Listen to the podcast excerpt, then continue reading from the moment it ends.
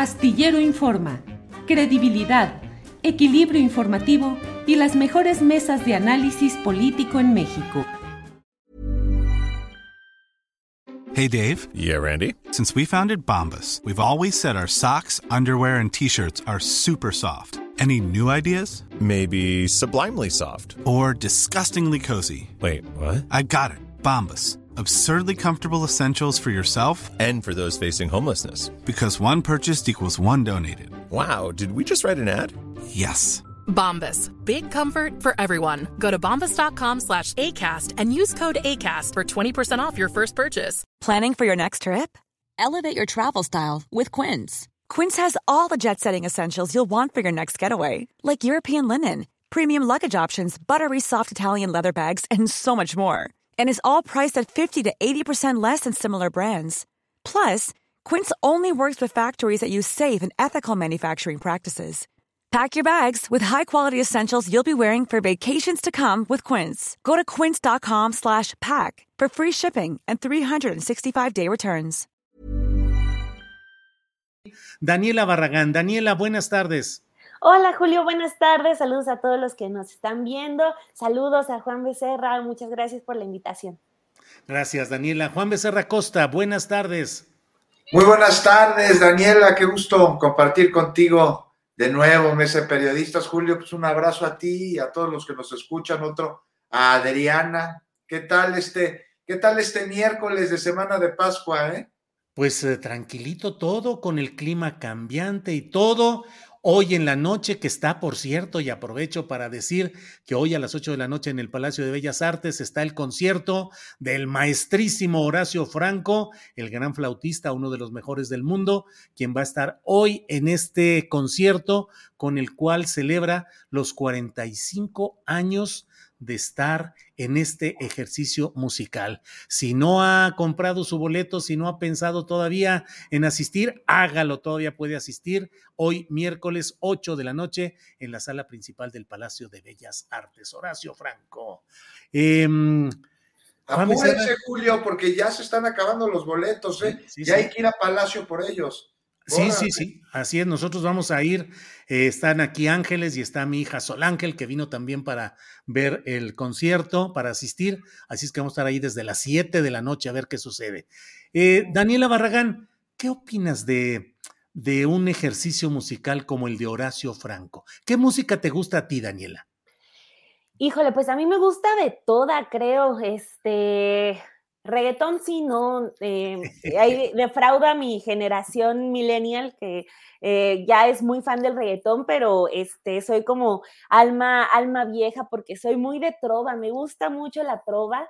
Este, soy, por supuesto, Team Silvio Rodríguez, desde antes de que el presidente López Obrador lo volviera a poner de moda, desde mucho antes, y este, pues que Pink Floyd, Caifanes, etcétera, pero también esto, esta rama de, del maestro eh, Horacio, que es un deleite, recuerdo que lo escuché justo en el Zócalo, es una locura cuando él está en el escenario, toca de manera espectacular y también toda esa rama de la música, eh, pues eh, siempre, siempre, aunque luego nos vamos por lo comercial, siempre hay que procurar mantenerla ahí, ahí presente. Entonces, eh, pues qué, qué, qué, envidia que van, a, que van a escuchar a Horacio Julio.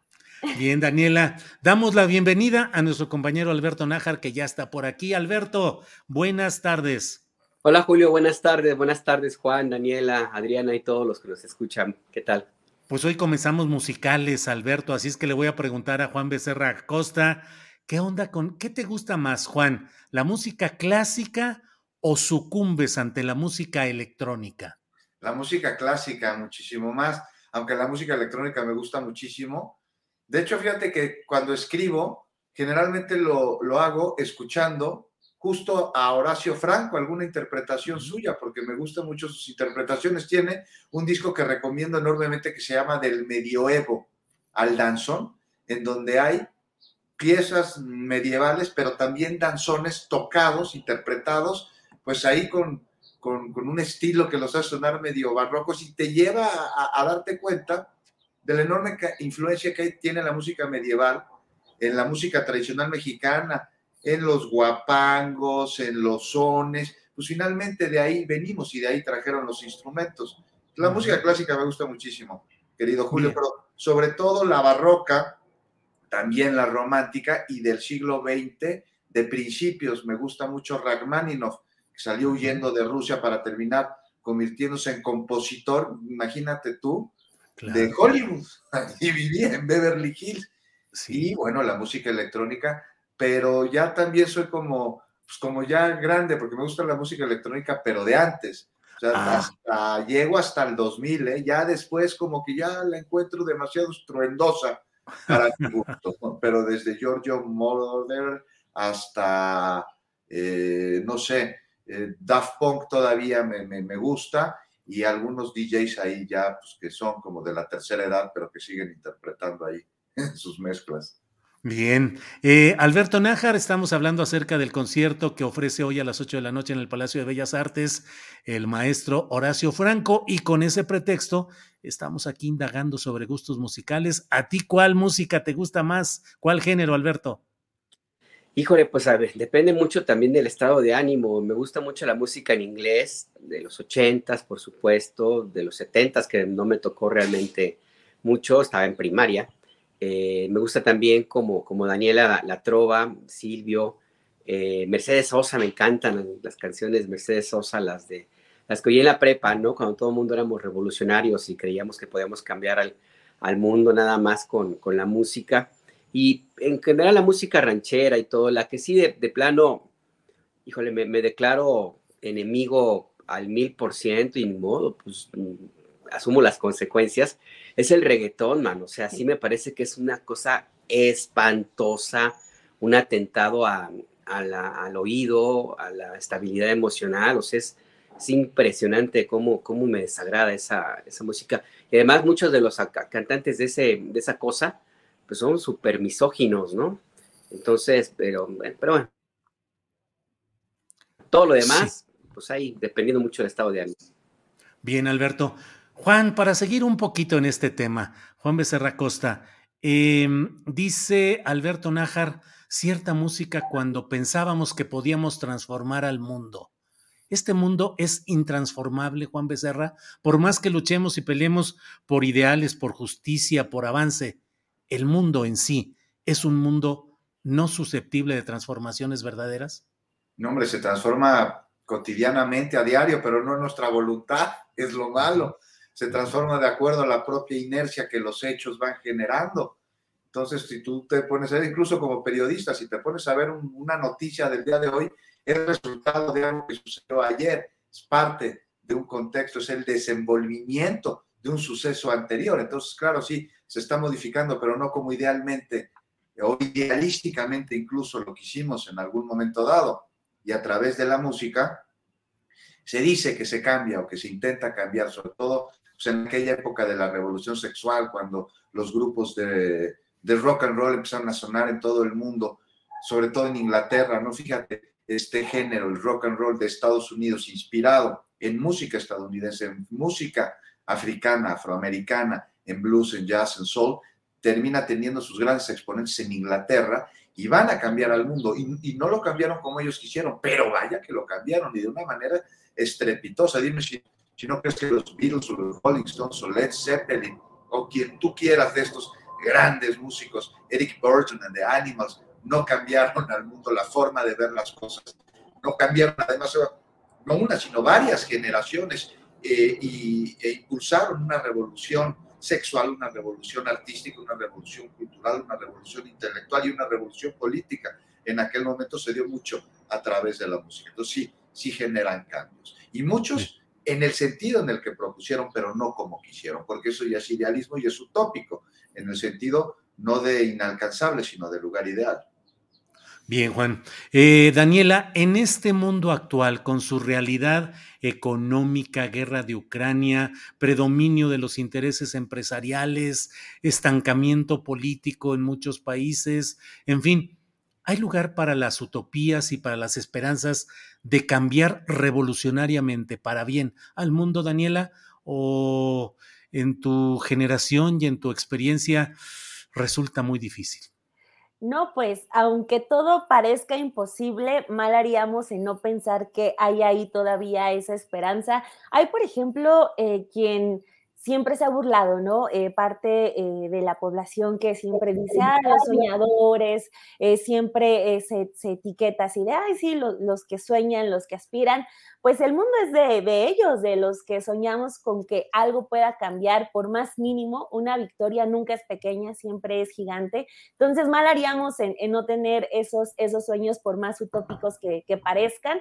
Creo que más allá de, de generaciones, eh, más bien creo que cambian eh, los retos, ¿no? Por ejemplo, hablando de, lo que queremos cambiar, creo que eh, ahorita muchas mujeres estamos siempre en la lucha de, pues, ganarnos nuestros espacios, hablar sobre cuánto nos ha afectado el machismo a todas las generaciones, no solamente a nosotros, sino hablar de nuestras mamás, de nuestras abuelas. Y eso es, es la utopía, ¿no? Es leer de teoría, de feminismo, es leer de política, es trabajar, e incluso nosotros mismos, ¿no? Si no tuviéramos eh, esas ideas utópicas, quizás no estaríamos haciendo periodismo o, periodismo para qué, eh, qué es esto que, hacemos, sino eh, el tratar de llegar a la verdad, llevárselas a las personas para que las personas puedan cambiar este mundo. Entonces, pues al menos aquí en esta mesa de periodistas, yo creo que no hay nadie que no sea un soñador y qué bueno, porque de soñadores es el mundo.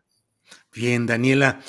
Alberto Najar, Alberto, en el ámbito mexicano, ¿con qué tipo de expresión musical es la que refleja los cambios o las pretensiones de cambio? Digo, hubo un tiempo en el cual parecía el tri, parecía de lo más rupturista, hubo un tiempo en el cual Molotov con algunas de sus canciones, eh, luego ya entrando a ciertos terrenos comercializados, pero pareciera que no hay un canto rupturista o un movimiento musical rupturista. Si acaso, pregunto, Alberto, los narcocorridos son lo más rupturista de este momento en México? Híjole, no, no, porque desgraciadamente la normalidad de muchas regiones del país es el narco, así es que de ruptura no hay mucho en ese sentido. Hay casos extremos de música vinculada a los grupos de narcotráfico, el movimiento acelerado, creo, alterado. Alterado, alterado. Ándale, ese que ese sí es en extremo violento y que supera inclusive aquellas historias eh, de los primeros años de los Tigres del Norte, de su majestad, los Tigres del Norte, que ah. fueron tan, tan criticados por algunas canciones que hablaban de una realidad, que era la migración de México a Estados Unidos y lo que había también en las fronteras, ¿no? Pero movimiento rupturista, pues ha habido algunos, algunos que me, cantantes y que me parece que en su momento dieron una pauta para, para revelarse en la medida en que era posible, porque acuérdate que venimos de un régimen, ese sí autoritario, ese sí una dictadura blanda como la que había, la que tuvo el PRI, que se prohibieron los conciertos, en que los hoyos funky y todo aquello tipo de, música, reuniones de los jóvenes era criminalizado más, más todavía que en los tiempos de, de Mancera y que tenía una apuesta musical muy padre, o sea, él tenía en su momento, por supuesto, tenía algunas canciones que acompañaron a muchos de mi época, de nuestra época, Em, en su momento Caifanes también fue una, una, em, música que llamó mucho la atención en los 80, 90. Eh, estoy, Rodrigo, Rodrigo que murió en el sismo del 85, tenía unas rolas que, híjole, esa de eh, divertidísimas y que, y que eran así, en cierta manera, eh, era una, una, especie de desafío a ese, esa censura que había tremenda en los medios de comunicación, en donde no pasaba nada que no, que no em, tuviera primero un, un camino por la por los sensores del régimen, esa canción de Rodrigo de, Ratas, por ejemplo, ¿no? Eh, en fin, así que eh, ha habido intentos allí, algunos, algunos trovadores, eh, pero así que como un movimiento que, grande, como acompañó movimientos latinoamericanos, como fue Mercedes Sosa en su momento, como fue Silvio, Pablo y otros, a Mauri, por ejemplo, que, que, fueron como, como compañeros permanentes de grupos eh, y de guerras civiles, de movimientos guerrilleros eh, y también de movimientos en contra de dictaduras, pues aquí no, no las ha habido. Yo lo atribuyo y me, declaro que no tengo más conocimiento que esa, esa idea de lo que yo me, ha tocado vivir y ver y estudiar, lo atribuyo mucho a la censura que había en, en, los años de los, del PRI, del PRIATO, que insisto, esa sí era de, de veras censura. Entonces, pero bueno, hay algunas expresiones que están por ahí presentes y que de una u otra forma, pues acompañaron movimientos que no necesitaban necesariamente eh, música tan mexicana, porque tenían la compañía de otra importada, como te digo, la, más la trova y otros latinoamericanistas. Bien, pues eh, aquí se arma luego, luego. Atlaya Ortega dice, pero México no tiene algo como el American Hardcore, el Rocksteady británico, ni mucho menos algo como Sin Dios en España y vienen muchos comentarios. Iván Adriana, Iván Adriano Cetina Ríos, dice mañana daré una conferencia en la Universidad Sorbona sobre los movimientos de vanguardia en la música mexicana actual y durante el siglo XX. Quizá, Julio, habría que entrevistar otras voces. Bueno, em, Juan Becerra Costa, antes de que sigamos aquí convertidos, les he dicho que acá en Guadalajara hay un programa de la UDG que se llama Estoy en el rincón de una cabina entonces, antes de que acabemos en el rincón de una cabina musical, vamos a seguir adelante. Juan, ¿qué está pasando en este tema de la, eh, la presunta reforma al Tribunal Electoral del Poder Judicial de la Federación, que ha hecho que se despierte la resistencia por parte de grupos de Morena que lo consideran una regresión y también de grupos de la llamada sociedad civil de la Marea Rosa que reprochan al PRI, al PAN y al PRD que estén traicionando los ideales que habían mantenido en todo esto. ¿Cómo ves este tema, Juan? Lo veo muy interesante, Julio. Nada más déjame rematar con algo de la ruptura de la música, porque este Eso. hay uno, no sé si han escuchado, digo, no es muy actual, pero es el Gran Silencio. Es un grupo de música de Monterrey. Monterrey. Sí, temas de rock en español. Chúntaro. Exactamente, ese era uno de sus temas.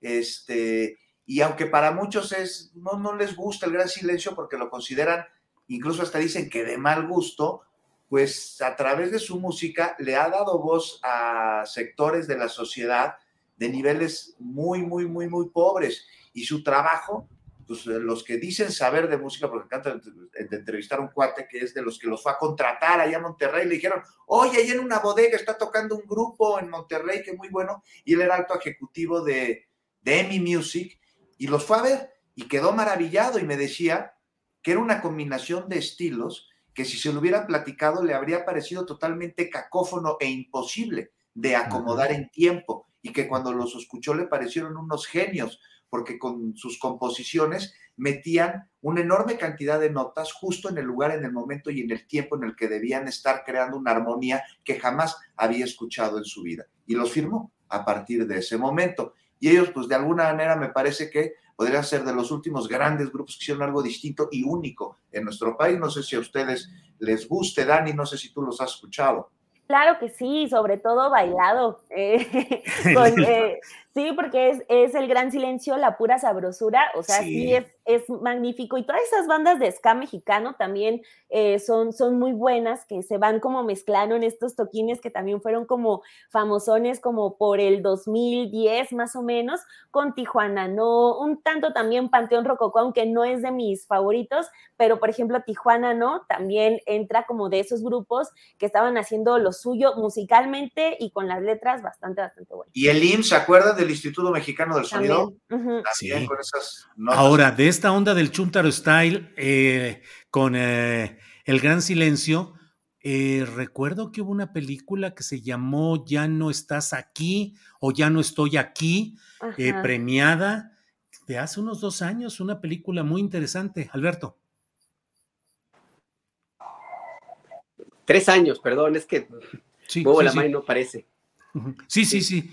¿Tres años? Más o ah. menos, tres, cuatro años, sí. De la película esta de Ya no estoy aquí. Que tenía el ritmo cholombiano, que es una cosa interesantísima, también ahí medio extraña combinación entre la, la cumbia colombiana y la música por allá.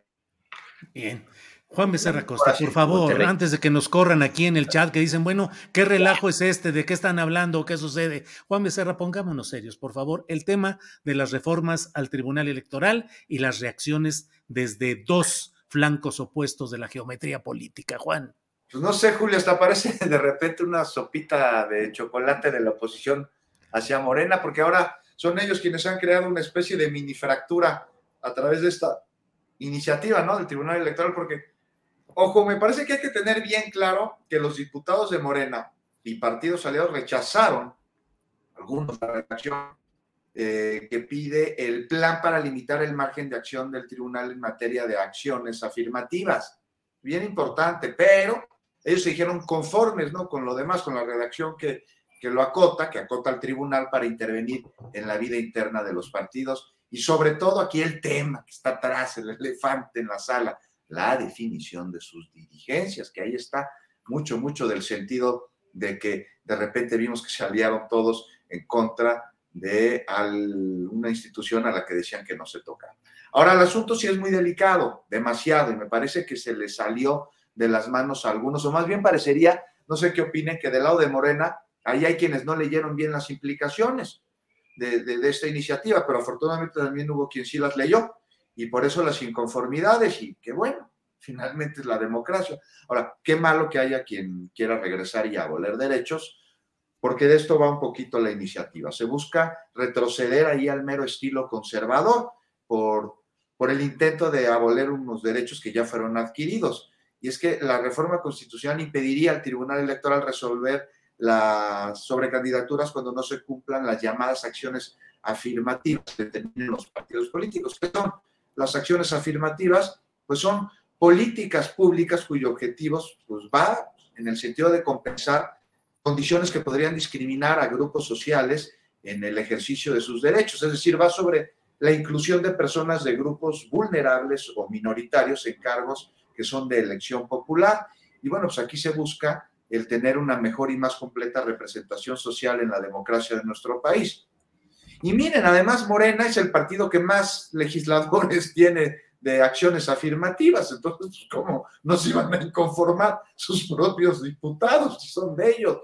Ahora, lo que también llama la atención es que hace unos meses el PAN, el PRI y el PRD salieron a las calles a defender a Lorenzo Córdoba y a Ciro Murayama de lo que llamaron un embate antidemocrático en contra de, ellos, cuando lo único que se exigía pues, es que fueran árbitros, este, que fueran imparciales, que no lo fueron.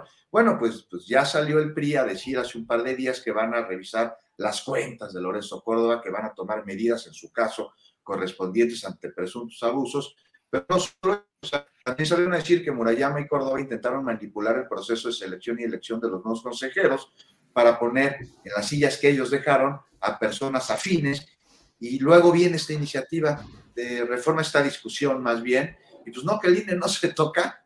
Y de ah, Chihuahua, ¿no? Ayer hablé con el diputado y representante del PRI en el INE, con, Irán Hernández, y me dijo, porque le pregunté, a ver, ¿qué onda? ¿Por qué no? O sea, primero defiendo eso y así, pero ahora ya se fueron y entonces ahora sí salen a acusarlos. Dice, no, nosotros protegemos a la institución, pero no a las personas. ¿no? Y tú, no, pues, ¿por qué los reclamos no vinieron antes de que salieran del cargo? Y me dijo que sí, que el PRI fue crítico con ellos. Bueno, y ya sobre el INE no se toca y la acotación de facultades del Tribunal Electoral. Dije, oye, no, que no se toca, lo están reformando al tribunal. Dijo, no, no, es otra instancia. Pero hablamos de que en efecto, a través de sus magistrados han llevado a cabo interpretaciones que no les corresponde, que correspondería en todo caso a los legisladores. Y no sé cómo lo vean ustedes, miren, finalmente aquí estamos viendo un cambio de diálogo con respecto a las instituciones encargadas de la democracia en nuestro país. Hay nuevos consejeros, el capítulo del virreinato cordobesco parece haber quedado atrás, a reserva de que haya investigaciones, y el INE sí se toca, e incluso se reforma. Ahora, habremos de cuidar que si se reforma, sea de manera progresiva y jamás en retroceso, como parece proponer una parte, no toda, de esto que se discute en estos momentos. Bien, Juan. Eh, Daniela Barragán, un tema que ha sido muy impugnado por, entre otros eh, sectores políticos y sociales, el tema de la regresión que implicaría en esta reforma electoral el eliminar o disminuir la equidad de género en las propuestas de candidaturas a puestos de elección popular. ¿Qué opinas de esto que se está discutiendo en la Cámara de Diputados respecto a reformas al Tribunal Electoral y sus consecuencias? Daniela. Pues sí, eh, lo que veo es como eh, todas estas discusiones que se están dando tanto en diputados como en senadores, ya bastante sucias, eh, ya llenas por completo de grilla cuando los temas que se van a discutir son importantes. Ahorita lo que mencionaba Juan Becerra sobre el caso de Irán Hernández y lo que denuncia en el Consejo General del INE, denuncia presiones de Lorenzo Córdoba y Ciro Murayama. Eh, lo que eh, se deriva de eso es por qué lo dice cuando ya se fueron, por qué habla de que qué bueno que ya hay una nueva etapa en el INE con los nuevos consejeros y por qué la necesidad de estar diciendo por todos lados, de estar movilizando gente bajo el argumento de que el INE no se toca. Ahorita con el tribunal, eh, por ejemplo, Movimiento Ciudadano ya también salió con que el INE no se toca y el tribunal tampoco. Vamos a esperar a que se enlode toda la, discusión, a que digan que eso, que aquello, que se vayan a, sesión permanente, eh, sin descanso, etcétera, eh, para que semanas después, cuando ya no se pueda hacer nada, hablen de que en realidad sí se necesitaban hacer cambios o sí se necesitaba hacer una discusión centrada en los temas que son importantes en lugar de decir que no se toca, sí se toca, que nada se toca. O sea, creo que ahorita los partidos, esta grilla que tienen está creciendo hasta ser un punto ya eh, bastante problemática para todos nosotros, porque estamos eh, más bien viendo que ya sacaron la manta, que ya tomaron esto, que ya se van a posicionar en contra, que la huelga legislativa que tienen, que no, que si, que si huele un poquito a, a gobierno federal se va a cancelar, que el PRI va a votar en contra. Entonces, la discusión, por ejemplo, de estar hablando de que pueda haber una afectación con estos espacios que no son regalados, son eh, los espacios que hay para mujeres, para comunidad LGBT, para comunidad indígena, son espacios que eh, se han ganado con base en luchas, no son regalos. Entonces, el tema central está por completo cubierto por un asunto de partidos que no se ve tampoco que vaya a ir disminuyendo. O sea, eh, lo que vemos es que ya la trazaron cuatro veces. Entonces, el problema va a ser que en, los temas importantes esto sea recurrente, ¿no? Que siempre estén las grillas por encima eh, de una discusión en el Congreso que sea inteligente, que sea directa, en el que se escuchen voces concretas y no voces eh, jalando hacia, hacia cada lado. Entonces veo un caos, por completo en, las cámaras, ahorita en específico de la Cámara de Diputados. Entonces, eh, es una lástima porque quizá eh, en temas importantes, más allá de temas eh, del Poder Ejecutivo, que mande, que mande el Poder Ejecutivo, perdón, pues sí tendría que haber ya esa concentración plena de nuestros representantes por darnos una discusión y aprobaciones, si son necesarias, más de altura y no ver todas estas peleas que hemos visto en las últimas semanas. Bien, Daniela. Em, Alberto Nájar, ¿qué opinas eh, de las reacciones de los grupos, eh, digamos que desde flancos eh, muy confrontados, hoy convergen en rechazar esta reforma? De un lado los morenistas, como ya hemos hablado, pero también los membretes o las organizaciones de presunta representación de la sociedad civil alineados bajo el membrete de Unidos o Unidas con la arroba eh, y que son los mismos, sí, por México, Frente Nacional Cívico, en fin, que le reprochan duramente a los partidos PRI, PAN, PRD que puedan traicionarlos. A mí me parece que es el reproche más duro y un, un signo más de esa incapacidad de construir futuro político de estas organizaciones y partidos. ¿Qué piensas, Alberto? Híjole, mira, antes primero un saludo a Horacio Franco que anda en el chat. Sí, sí, sí, que, nos agradece los comentarios. le mando un abrazo. Y no sigas, Horacio, porque organizamos ahorita una porra para echártela. Así es que muchas gracias, Horacio. Alberto. Y, ahora sí, mira, em, toda esta, esta, esta, discusión en torno a lo que ocurre con el Tribunal Electoral en la Cámara de Diputados, que no tengo idea de cuál, cuál fue el genio que se le ocurrió elaborar esta propuesta de reformas, pero bueno, lo que vemos del otro lado de la, de la oposición, de grupos de la llamada sociedad civil, que bueno, pues que en algún momento, hace un par de años, creyeron que podían ocupar el sitio que eh, los partidos políticos opositores en su derrumbe total eh, habían dejado suelto por ahí y que tampoco tuvieron la capacidad de elaborar una propuesta de alternativa política, pues a mí me hace pensar que yo creo que sería el momento como de empezar a hacer o bajar la velocidad o empezar a hacer una pausa, porque si ya de por sí no había forma de tener un diálogo, sino que había como varios monólogos, ahora con lo del Tribunal Electoral a mí me, queda claro que, em, que inclusive del lado de la 4T, eh, los fanatismos pueden causar problemas.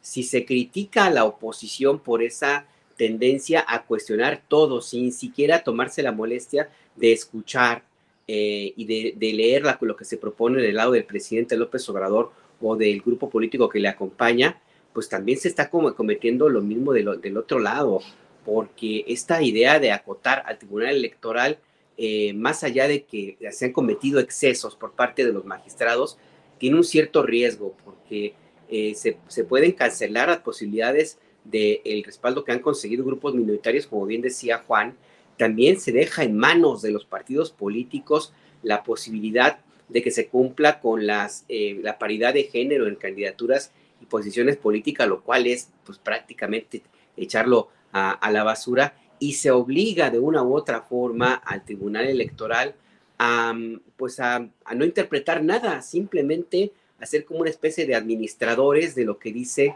de lo que dicen los códigos, el código electoral.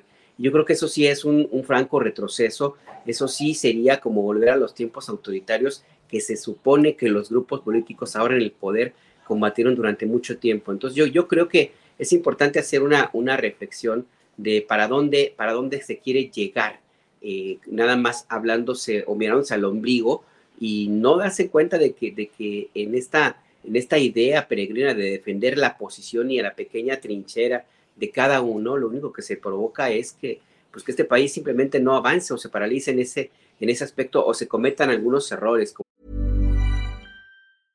Ryan Reynolds here from Mint Mobile. With the price of just about everything going up during inflation, we thought we'd bring our prices down. So to help us, we brought in a reverse auctioneer, which is apparently a thing. Mint Mobile unlimited premium wireless. Ready to get 30, 30, bit to get 30, bit to get 20, 20, 20, bit to get 20, 20, bit to get 15, 15, 15, 15 just 15 bucks a month. So, Give it a try at mintmobile.com/switch. slash $45 up front for 3 months plus taxes and fees. Promo rate for new customers for limited time. Unlimited more than 40 gigabytes per month slows. Full terms at mintmobile.com. I'm Sandra, and I'm just the professional your small business was looking for, but you didn't hire me because you didn't use LinkedIn Jobs. LinkedIn has professionals you can't find anywhere else, including those who aren't actively looking for a new job but might be open to the perfect role, like me.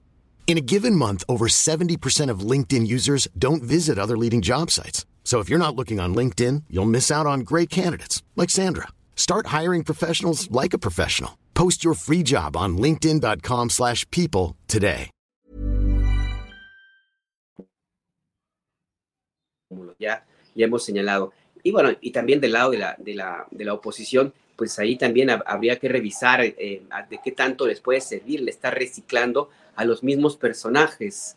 Eh, ahorita que decía la sigla de los Crecias Unidos o una cosa así, eh, me acordé de los que elaboraron este eh, supuesto informe que se dio a conocer hoy en la mañana sobre la, el presunto utiliza, la presunta utilización del Banco del Bienestar para lavar dinero a través de remesas, que todo viene de un grupo que se llama em, Signos Vitales, donde, donde encuentras a todos los mismos que en algún momento fueron los dueños de la opinocracia, a todos los resentidos porque ya no tienen el espacio tanto mediático como de recursos, ni tampoco se les toma en cuenta eh, como, como que personas para, para una opinión, pues, o al menos no seria, y que básicamente, pues, queda clarísimo que se trata simplemente de un reciclaje de algo que surgió en una columna, no sé si de Raimundo Riva Palacio, que luego siguió, siguió García Soto y que luego sale con este informe.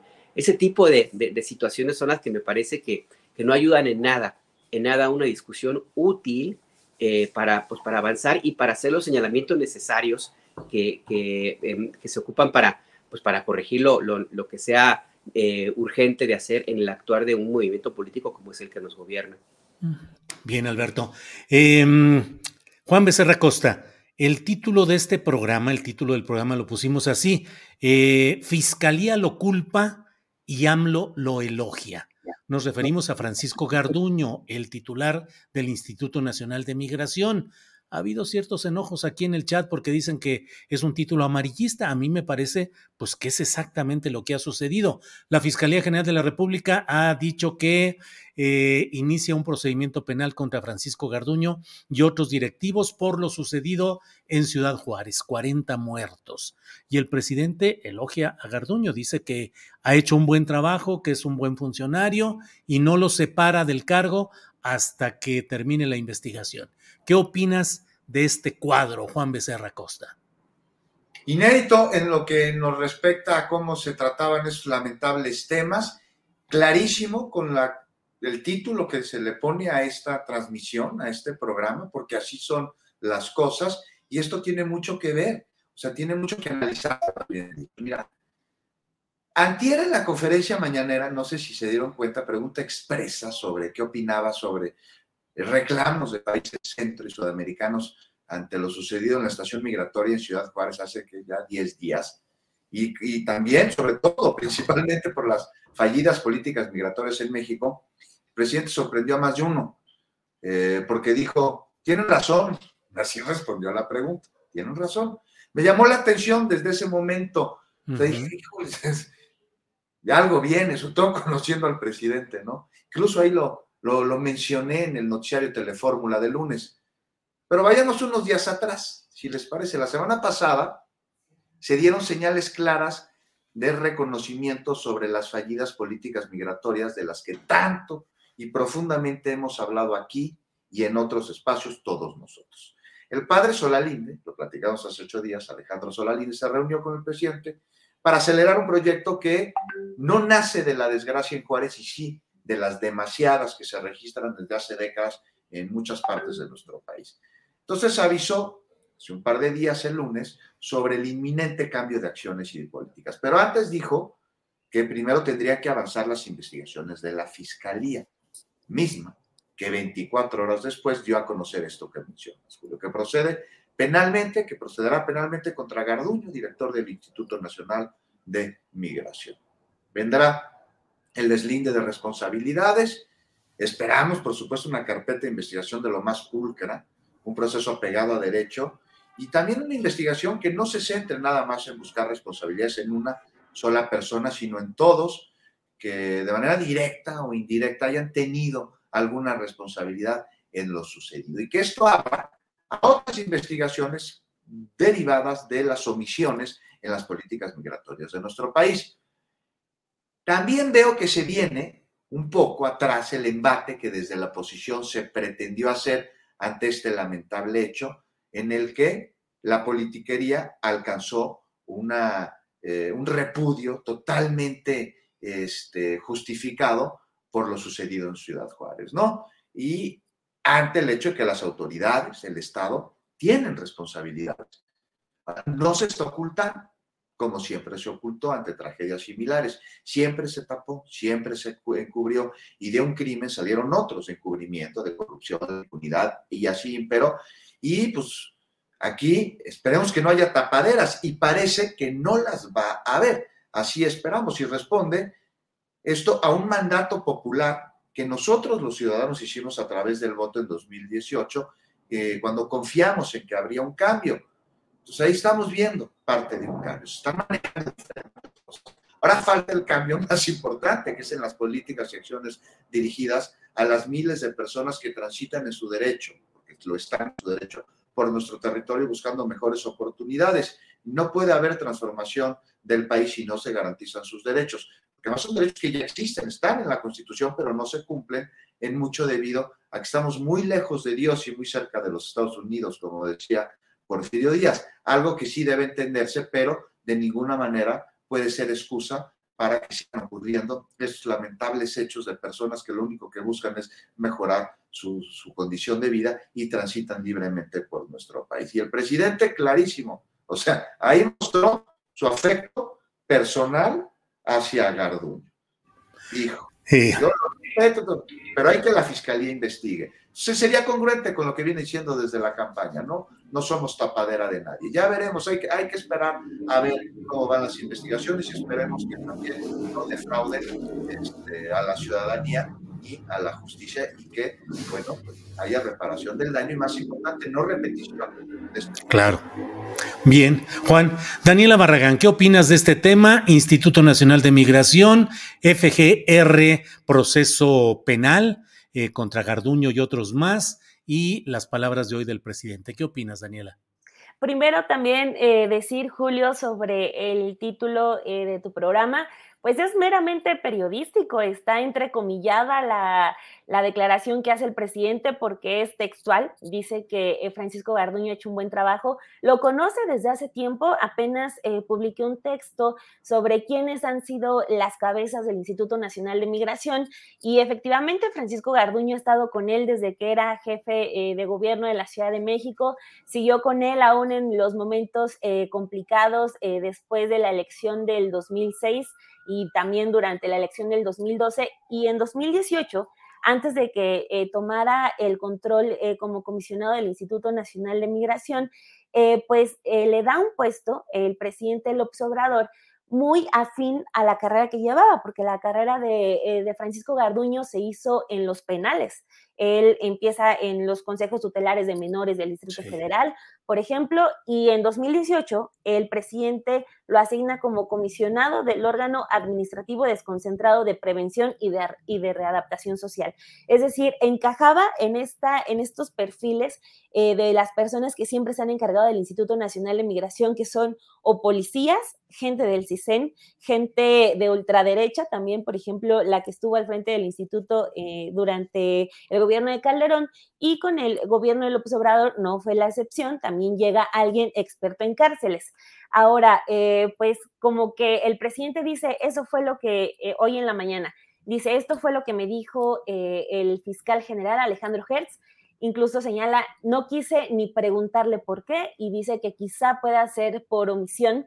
Eh, cuestión que, eh, bueno, eh, es algo muy usual que hace el presidente López Obrador, que aunque haya señalamientos contra personas muy cercanas a él, toma como sus reservas y entonces ocurre de nueva cuenta, en este caso con Francisco Garduño, que la fiscalía ojalá eh, demuestre, al menos en este caso, será interesante que un caso lo, lo pueda resolver bien, eh, demuestre que sí se puede acusar a funcionarios por omisiones, eh, porque será también, digamos, al mismo tiempo juzgar a todos los que han pasado por el Instituto Nacional de Migración y que se han ido impunes. Ahorita, por ejemplo, hablaba de la que estuvo con, con Felipe Calderón, que es a la que le toca el, el asesinato de los 72 migrantes en, este, en Tamaulipas, esta Cecilia Romero Castillo, que es una activista de ultraderecha, y allá la ponen ahí a, a, trabajar con migrantes cuando siempre, desde siempre se ha dicho que la migración tiene que ser un tema humanitario. Luego llega el policía de policía, Sardelio Vargas Fosado, que está inmiscuido con los operativos de la APO de San Salvador Atenco. Entonces, eh, es necesario que se marque eh, ya también un, eh, un antes y un después en cómo se juzga a los que se han encargado del tema migratorio porque no han hecho nada humanitario, eh, no han hecho absolutamente nada por los migrantes. Las cifras de secuestro han sido constantes eh, desde que llega, eh, desde que está Felipe Calderón, no se ha atacado ese, ese problema, no se habla porque pues siempre se dice, ¿no? Los migrantes son los que no importan, no son de aquí ni de allá, van de paso, siempre buscan esconderse, ellos quieren llegar a Estados Unidos y ya. Entonces, eh, siempre han sido la, víctima perfecta. Entonces, ojalá la fiscalía, porque está en su cancha, afortunadamente en esta ocasión no está en las manos del presidente, sino en, la fiscalía, para que demuestre que sí se puede juzgar a, funcionarios públicos por omisión. Y, finalmente, pues, eso, solamente agregar, en el caso del presidente, sí me sorprendió porque está eh, el hecho de que sigue ahorita Francisco Garduño en activo, pero también lo que sale hoy en la mañanera es que eh, le preguntan si Garduño le presentó una renuncia y dice que no, o sea, no ha habido como eh, de parte de ninguno de los dos lados la, pues, la plática de ya separarse del cargo, entonces, eh, eso también como que es, resulta un tanto indignante el hecho de que, pues bueno, a, estas alturas Francisco Garduño no se ha presentado ante medios de comunicación, no sabemos qué ha hecho después de que se incendia esta estación migratoria en Juárez, lo único que tenemos son fotos de él visitando a las víctimas en el hospital, al mero estilo priista, al mero estilo del que ya estamos cansados de tomarse la foto con el herido, que no puede ni siquiera reprochar o decir, no, no me tomen esa foto. Entonces, eh, creo que aunque sea íntimo, íntimo amigo, creo que el presidente, aunque lo de la fiscalía camine eh, de manera paralela, creo que el presidente también tendría que decir, pues nosotros decidimos ya quitarlo, aunque lo que eh, vaya a eh, venir del lado del padre Alejandro Solalinde también es interesante porque él dice, no es que ya no va a haber un reemplazo de Francisco Garduño, ya no va a haber comisionado, él habla de una eh, renovación, casi eliminación del Instituto Nacional de Migración para pasar a, otra, a, otro tipo de dependencia. Entonces, este, pues va a ser importante ver lo que ocurre, pero creo que al menos por el, simbolismo o, o, por la posición política, pues aunque sea muy su amigo, el presidente sí tendría que pues decirle o formalmente, aunque ya no haya Instituto Nacional de Migración, decirle ya hasta aquí, Francisco Garduño, porque si no, pues solamente va a ser como un trabajo de la Fiscalía, que también la Fiscalía nos tiene acostumbrados a que puede estar anunciando que está haciendo algo y a la mera hora no hace nada y se cae todo. Entonces creo que el presidente, pues más allá del respaldo, es que le agradezca los años eh, que caminaron juntos, pero frente a esta tragedia creo que sí tendría que ser un poco más tajante con Garduño. Bien, bien, Daniela. Alberto Nájar, ¿qué opinas sobre este tema? Hay eh, el propio, el periodista Pablo Ferri del País México, ayer planteaba en Twitter, dice, si en el caso de Ciudad Juárez se está afectando a la cadena de mando, es decir, no solo los de a pie, sino los mandos, en este caso Garduño y compañía, preguntaba, ¿también será así en Nuevo Laredo, donde solo están consignados soldados, y no el mando militar. Y también recordar el caso Segalmex, donde no ha habido castigo para el director eh, Ignacio Ovalle de un enorme fraude y corrupción y que sin embargo pues simplemente se le cambió para ubicarlo en la Secretaría de Gobernación. ¿Qué pensar de todo esto, Alberto? Mira, hasta ahora la discusión se ha centrado mucho en Francisco Garduño. Eh, me parece que es correcto en parte porque él es responsable del instituto que le, hicieron, que le dejaron a cargo, aunque él no marca la política migratoria. Francisco Carduño ha sido muy cercano al presidente López Obrador y una de sus características es que esa lealtad se reduce en ocasiones a ejecutar lo que le ordenan que tiene que hacer.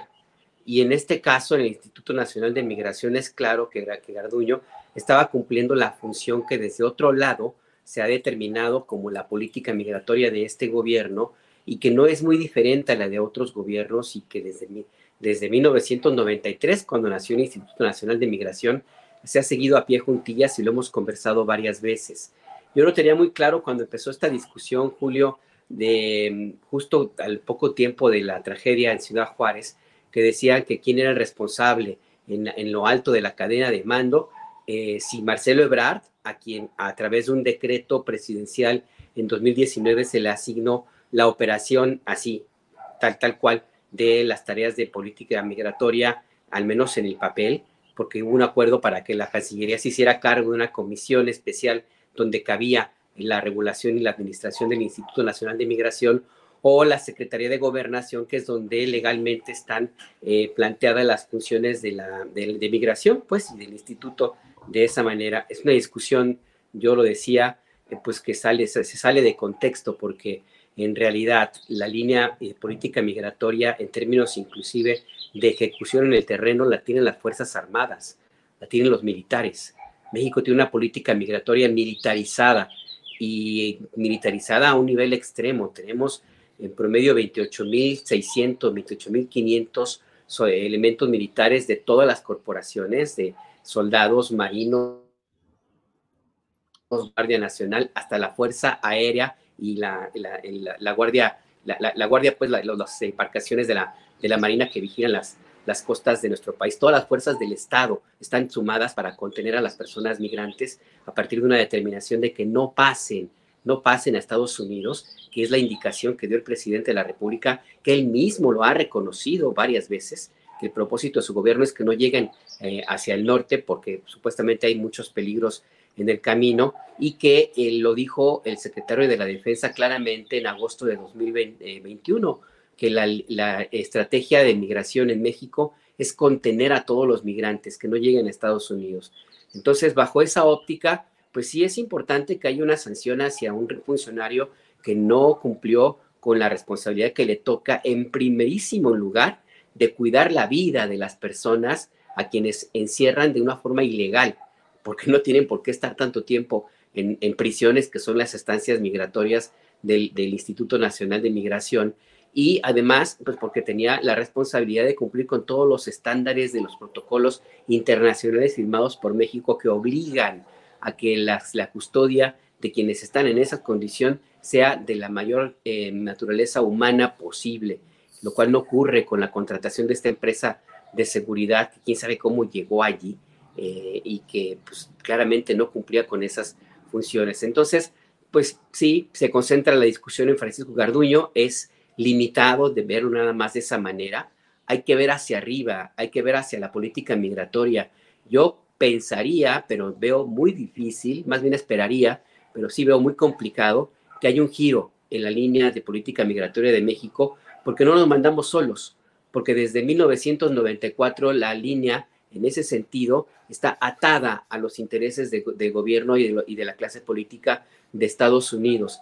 La, política migratoria que sigue México, eh, que sigue El Salvador, que sigue el Triángulo Norte sobre todo, y Estados Unidos por supuesto, se diseñó en el Departamento de Defensa de Estados Unidos en 1993.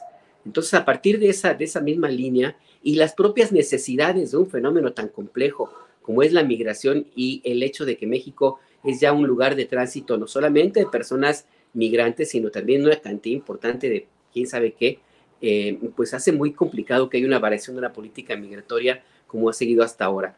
Ahora, esto, la determinación de que se sancione a Francisco Garduño, pues necesario sí, efectivo no, porque está acusado de un delito que no es grave, no va a pisar la cárcel, va a enfrentar el proceso en libertad y eventualmente si es sentenciado también hay muchas posibilidades de que no pise la entonces ahí me parece también es importante plantear ese, ese tema de, de, esa manera. Yo creo que habría que salirnos de la personalización del funcionario. Sí, no puede quedar impune, pero es momento de revisar qué está pasando en México con las personas migrantes. Hablamos de cientos de miles de personas que cada año cruzan por nuestro territorio. Hay un promedio de unas 400 mil, las que se sabe, se sabe que han entrado a México. La cantidad de que llegan hasta la frontera norte, pues es todavía, todavía mayor. Es una crisis humanitaria que yo creo que merecería que nos salgamos del debate político y empezáramos a mirar otro tipo de, de, elementos y, y, de acciones de política pública para ver si ahora sí tenemos un cambio en esta, en esta circunstancia que es necesarísima, Julio. Bien, Alberto. Juan Becerra Costa, vamos entrando a temas serios, por favor.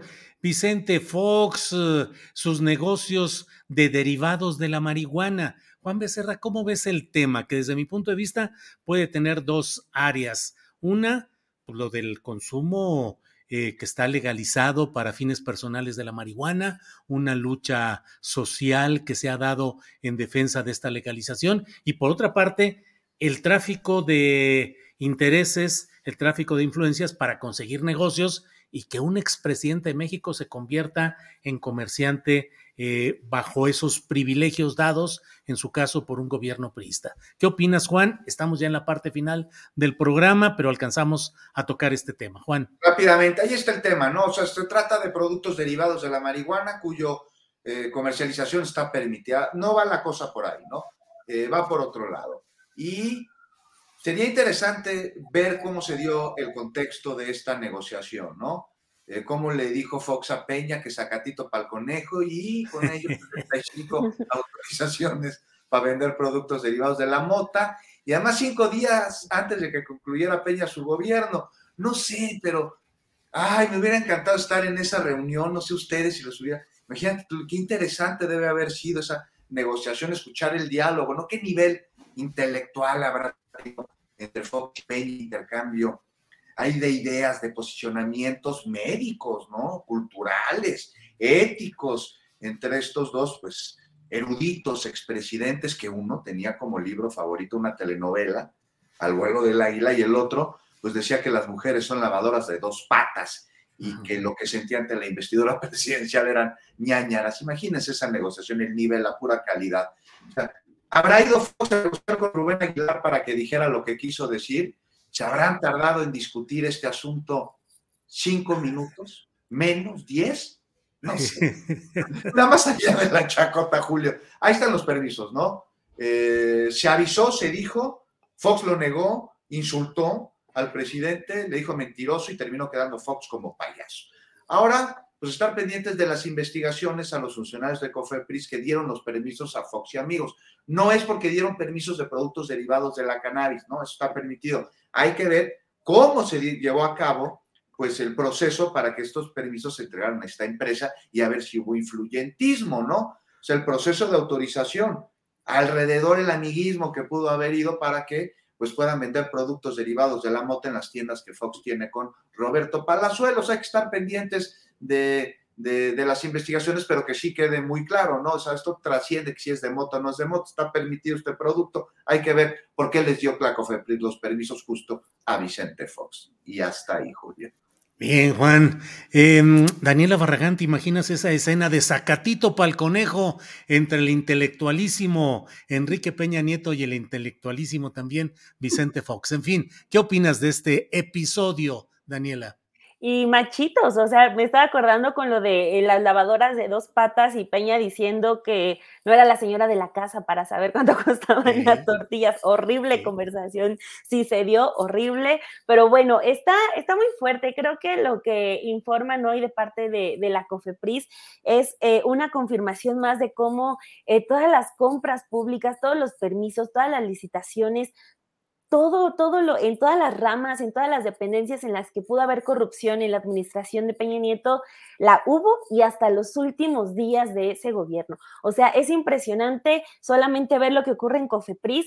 Sacan eh, una convocatoria que no publican, de la que nadie se entera, pero sí se enteran las empresas que sí mandaron al siguiente día su propuesta y 20 días después, unas hasta un día después, ya tenían esa autorización. Y luego termina eh, la administración de este eh, comisionado de la COFEPRIS y después ya estaba dando conferencias en el Centro Fox. O sea, es eh, la irregularidad eh, en su máxima expresión, pero también es eh, algo que fue muy usual en el peñismo, que nos lleva a otra vez eh, pensar en por qué no estamos juzgando a los expresidentes. No es un asunto moral, no es un asunto imaginario, hay pruebas para juzgar corrupción y qué desafortunado que no lo estemos haciendo. Bien, Daniela, gracias. Em, compañero Nájar, Alberto Nájar, ¿qué opinas de este tema?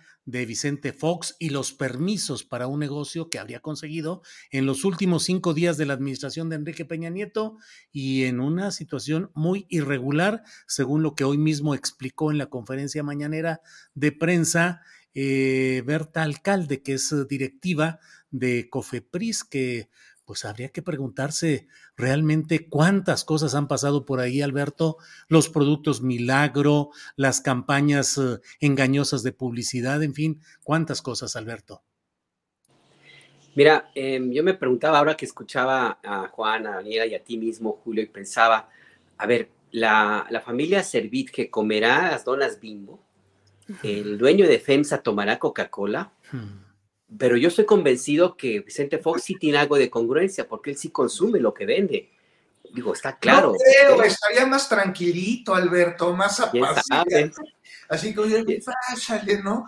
a lo mejor se le, se le cruza con el toluache de Martita. A lo mejor hay una combinación química ahí rara. O con el psicofármaco. Pues sí. Sí, ya le generaron una paranoia fuerte ahí, ¿no? Sí, pues ahí se ve pálida, ¿eh? Si le está entrando, le está pegando mal. Que le cambie, no da sativa.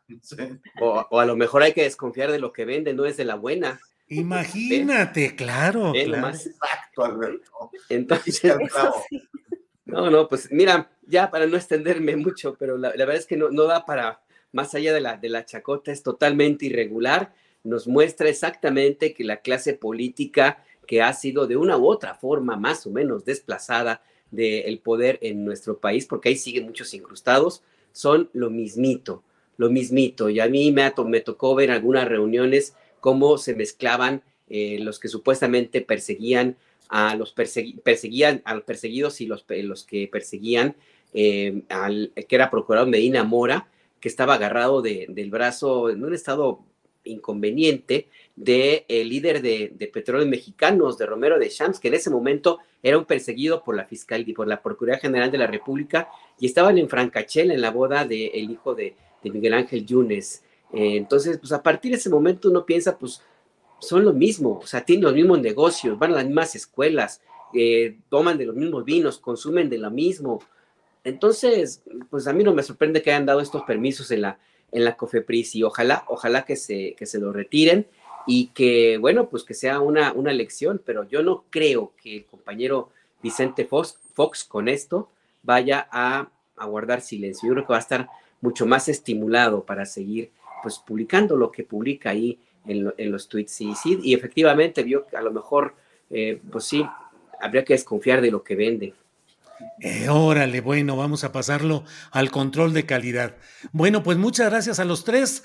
Eh, hoy hemos tenido el gusto de que esté por aquí eh, chateando y comentando nuestro compañero Horacio Franco, quien recordamos que hoy a las 8 de la noche en el Palacio de Bellas Artes tiene el concierto por sus 45 años haciendo música. Horacio Franco, 8 de la noche hoy en la sala principal del Palacio de Bellas Artes. Todavía alcanza a ir, apresúrese, todavía hay boletos y ahí nos vemos. Ahí estaremos a partir de las 7 de la noche a la entrada, esperando para entrar a ver a Horacio Franco. Bien, pues eh, Juan Becerra Costa, muchas gracias por esta ocasión. Buenas tardes. Muchas gracias, Julio, Alberto, Daniela, este, Adriana, un, un, abrazo. Y Horacio, mucha mierda hoy en el Palacio de Bellas Artes. Puede estar trabajando, si no, ahí estaría presencialmente. Juan, gracias. Alberto Nájar, gracias y buenas tardes. Buenas tardes, Julio, Juan, Daniela, Adriana, Horacio, abrazote. Abrazote. Yo, eh, dicen por ahí que en el teatro, de, cuando te desean suerte, te dicen rómpete una pierna. No sé si esto aplique, pero pues si es el caso, adelante. Pues es menos cruento lo que señala Juan Becerra, de mucha mierda, que también son los buenos deseos para este tipo de cosas. Bien, Alberto, gracias. Daniela Barragán, gracias por esta ocasión. Muchas gracias por la invitación, un placer, Juan Becerra, Alberto, Julio, saludos para Adriana, Ángeles, Horacio, y sí la lista de saludos está larga, pero muchas gracias y que la pasen muy bien al rato. Y wow, 45 años, qué maravilloso, muchas felicidades. Bien, nos vemos pronto, gracias a los tres, hasta pronto, hasta luego. Planning for your next trip? Elevate your travel style with Quince. Quince has all the jet-setting essentials you'll want for your next getaway, like European linen premium luggage options, buttery soft Italian leather bags, and so much more. And is all priced at 50 to 80% less than similar brands. Plus, Quince only works with factories that use safe and ethical manufacturing practices. Pack your bags with high-quality essentials you'll be wearing for vacations to come with Quince. Go to quince.com/pack for free shipping and 365-day returns. When you need mealtime inspiration, it's worth shopping Kroger, where you'll find over 30,000 mouthwatering choices that excite your inner foodie. And no matter what tasty choice you make, you'll enjoy our everyday low prices, plus extra ways to save, like digital coupons worth over $600 each week. You can also save up to $1 off per gallon at the pump with fuel points. More savings and more inspiring flavors make shopping Kroger worth it every time. Kroger, fresh for everyone. Fuel restrictions apply. Para que te enteres del próximo noticiero, suscríbete y dale follow en Apple, Spotify, Amazon Music, Google o donde sea que escuches podcast. Te invitamos a visitar nuestra página julioastillero.com.